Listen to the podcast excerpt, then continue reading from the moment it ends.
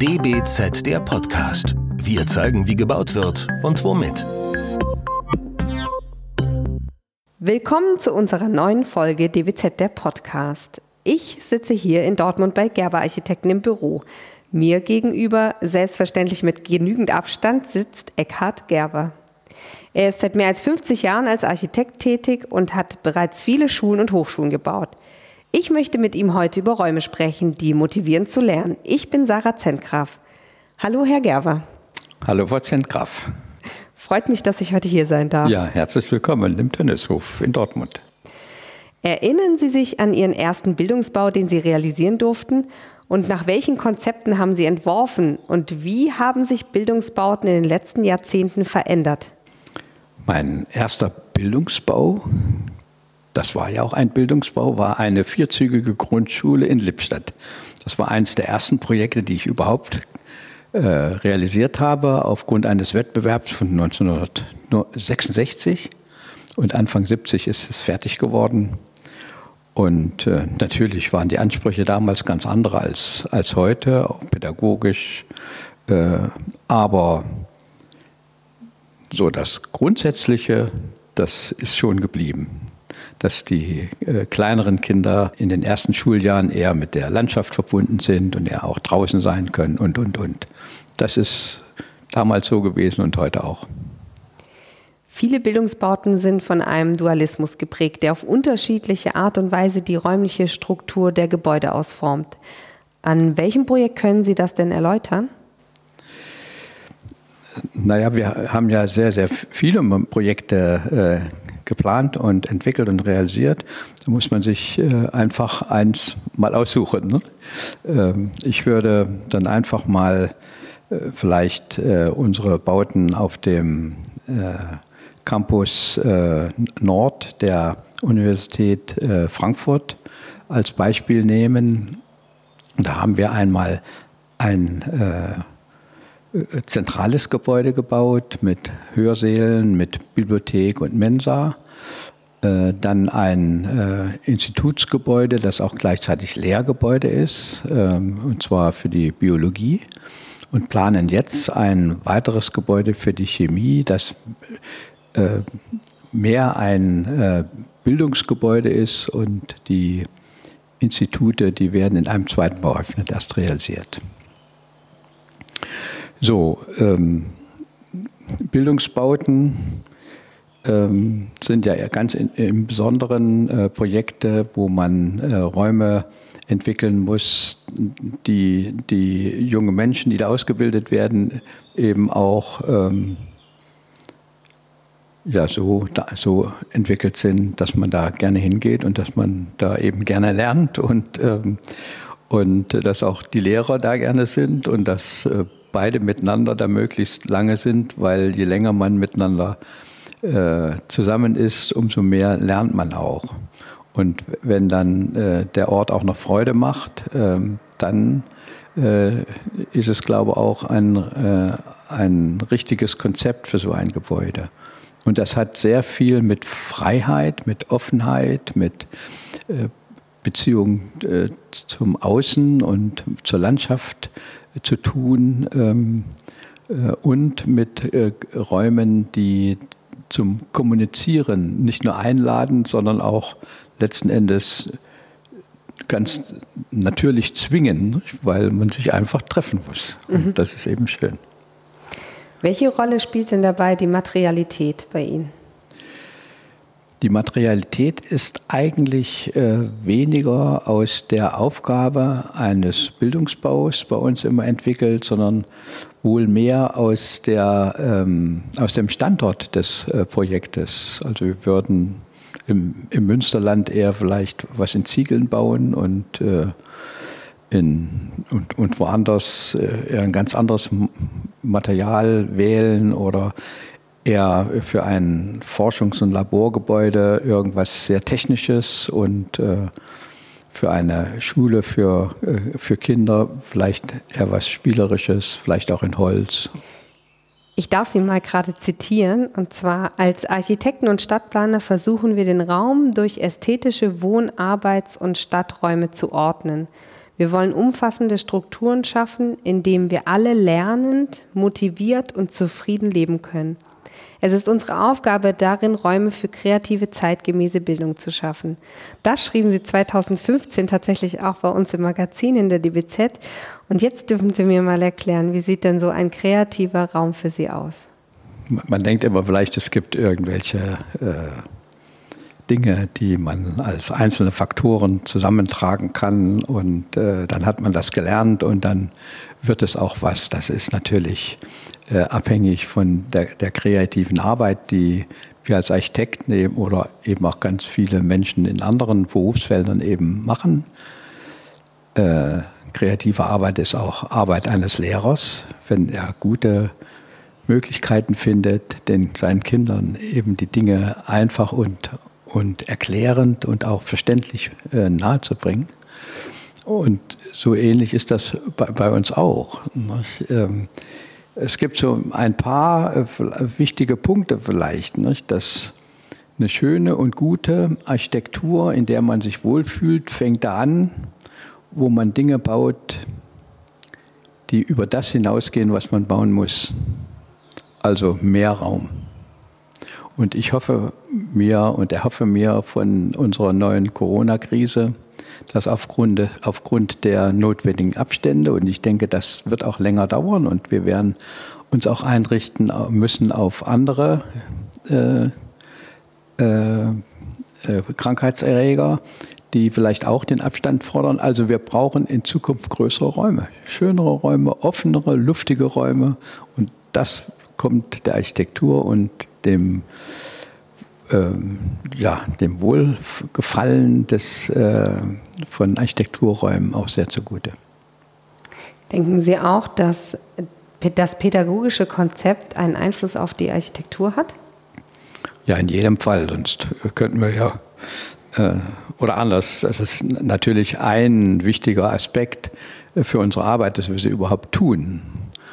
Also ähm, wenn man in einer gut ähm, entwickelten, äh, äh, sich selbst erklärenden Architekturstruktur eine Schule baut äh, und man auch nachvollziehen kann, warum, was, wie gebaut worden ist und sie auch sehr gut strukturiert und sehr klar ist, dann glaube ich, sind das Dinge, die auch auf einen, auf einen Lernenden äh, entsprechend äh, Einfluss nehmen und dass das auch etwas fürs Leben ist oder dass er in seine Schule oder den, in, den, in das Lehrgebäude kommt und das hat äh, eine Identifikation mit einem einer schönen Halle oder einem Platz und einem Außenraum und einem Blick in die Landschaft. Ich glaube, das prägt die jungen Menschen und das hat auch Einfluss auf äh, pädagogische ähm, Überlegungen. Dann gibt es natürlich auch die bauphysikalischen Anforderungen, wie zum Beispiel Akustik, Licht und Raumklima. Welche Anforderungen an Bildungsbauten sollten Architekten und Architektinnen immer berücksichtigen? Haben Sie einen Tipp aus Ihrer langjährigen praktischen Erfahrung? Na, das sind natürlich Selbstverständlichkeiten, die da berücksichtigt werden müssen.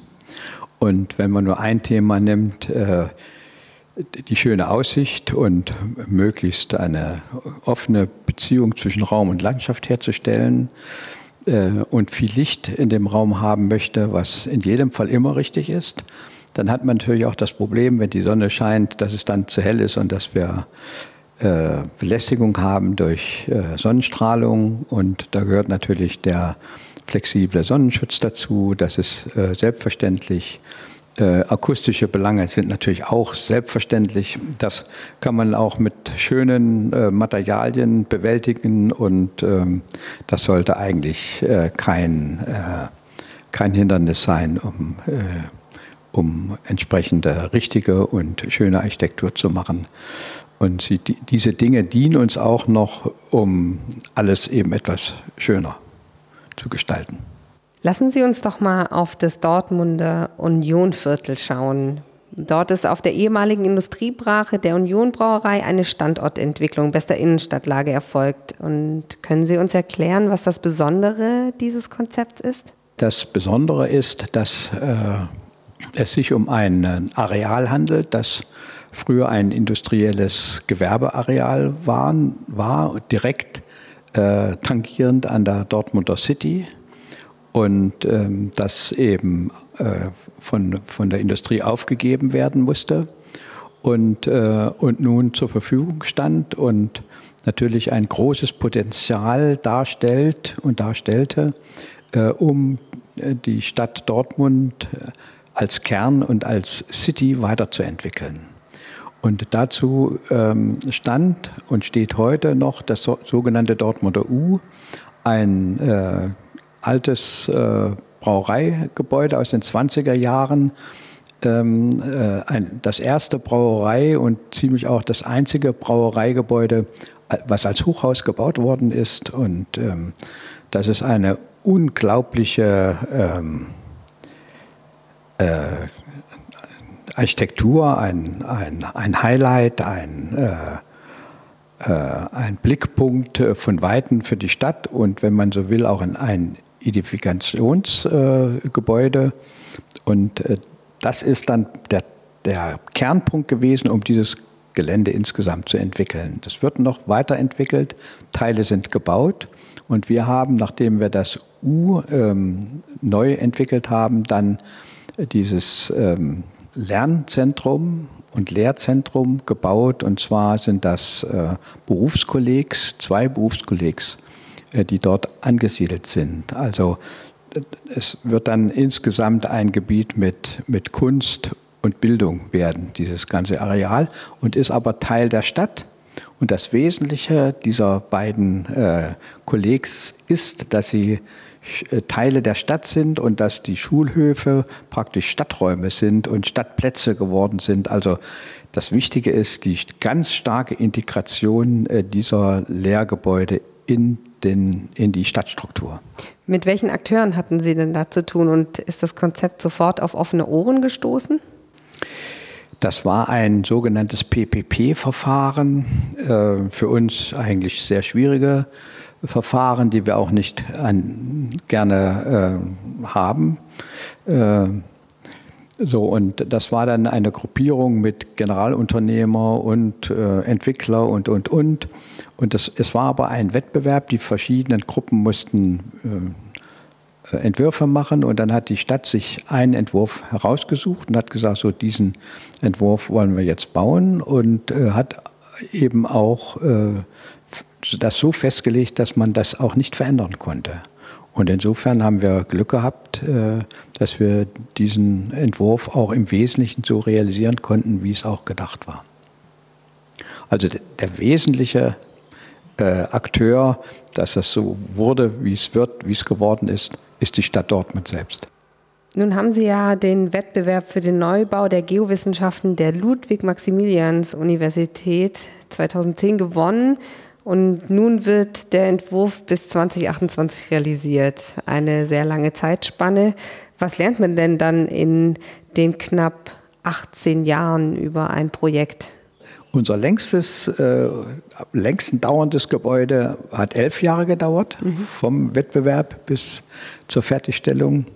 Und da habe ich aber gesagt, dann wird man als Architekt sein eigener Denkmalpfleger mit der Zeit. Oh. ja, ich hoffe, dass das in München nicht der Fall sein wird. Es wäre auch überhaupt kein Problem, weil es sich bei dem äh, Geozentrum um ein wirklich sehr schönes Entwurfskonzept handelt. Da bin ich ganz froh, dass uns das gelungen ist. Das ist ja auch ein bisschen, dass einem das mal zufällt und mal nicht. Und in diesem Fall ist es, glaube ich, ein ganz, ganz äh, äh, schöner, interessanter Entwurf und den wir äh, sehr, sehr gerne auch äh, realisieren. Und wir sind ja jetzt schon in der Planung und werden demnächst dann den Bauantrag einreichen. Wollen Sie auch etwas zu dem Konzept erzählen?